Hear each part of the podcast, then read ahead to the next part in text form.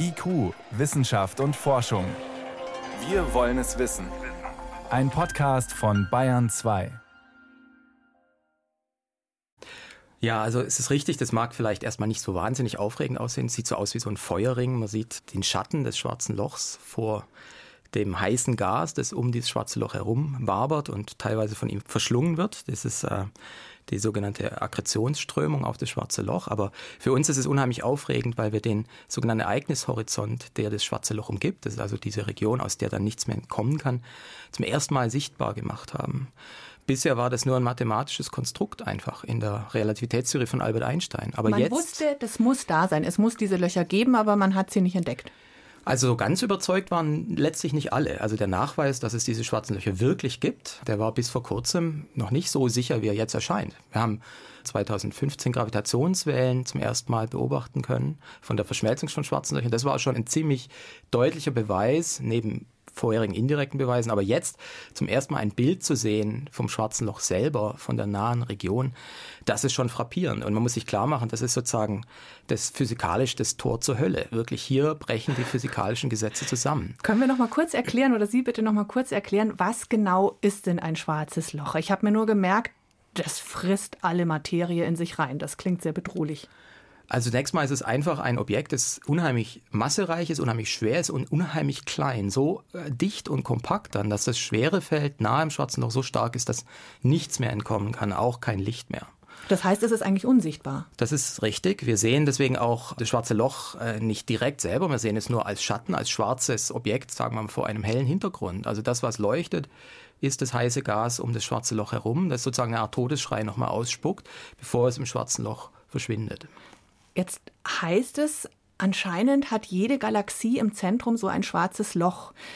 Für mich als Laie klingt es etwas bedrohlich. Ist es denkbar, dass wir da irgendwann in ferner Zukunft alle drin verschwinden, die komplette Galaxie? Oder ist es jetzt eine da blöde Frage? brauchen wir keine Angst haben. Es ist einfach gar nicht so leicht, am Ende in ein schwarzes Loch hineinzufallen, weil die Materie kreist um ein schweres schwarzes Loch. So ähnlich wie wir selber als Erde fallen ja auch nicht in die Sonne rein, sondern wir sind auf einer stabilen Kreisbahn um die Sonne herum. Und so ähnlich ist es auch bei den schwarzen Löchern. Die können gar nicht beliebig weiter wachsen, weil die andere Materie auf Kreisbahn ist und dadurch stabilisiert ist. Man muss sich erst abbremsen, um dann in das Zentrum kommen zu können. Und das ist auch der Grund, warum es dann im Zentrum so heiß ist. Dieses Gas muss sich aneinander reiben und diese Reibungswärme, die wird dann abgestrahlt. Deswegen sieht man überhaupt nur was. Also bis auf weiteres keine Gefahr. Jetzt haben Sie und Ihre Kollegen in Garching auch dieses Foto heute gefeiert. Sie haben sich alle versammelt, da gab es Applaus.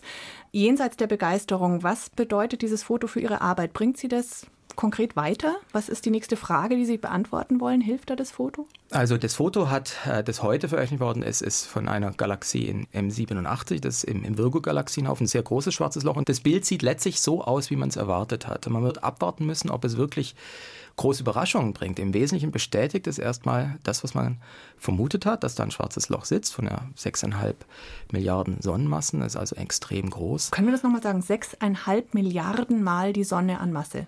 Korrekt, das ist 6,5 Milliarden Sonnenmassen. Das ist etwa 1500 Mal so schwer wie das schwarze Loch, das wir im Zentrum unserer eigenen Milchstraße haben. Und wir sagen nochmal dazu, es ist Gott sei Dank sehr, sehr, sehr weit weg.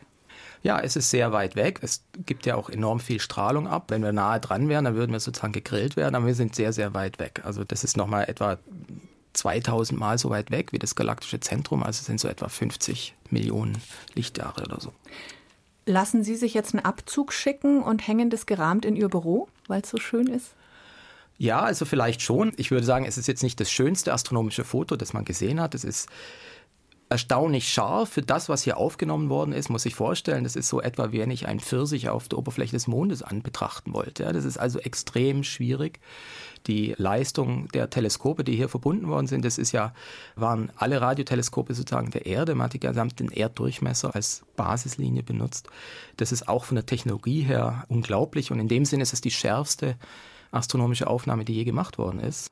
Trotzdem, weil halt das schwarze Loch so weit weg ist, ist es jetzt nicht sehr scharf. Aber man wird weiter arbeiten. Was gezeigt worden ist, dadurch ist es der Beginn eines neuen Zeitalters, tatsächlich auch bildgebender Verfahren von schwarzen Löchern. Ich glaube, man wird in der Zukunft halt viele weitere solche Aufnahmen haben und damit auch viel mehr rausfinden über die schwarzen Löcher. Eine internationale Forschergruppe hat heute das allererste Foto von einem schwarzen Loch präsentiert.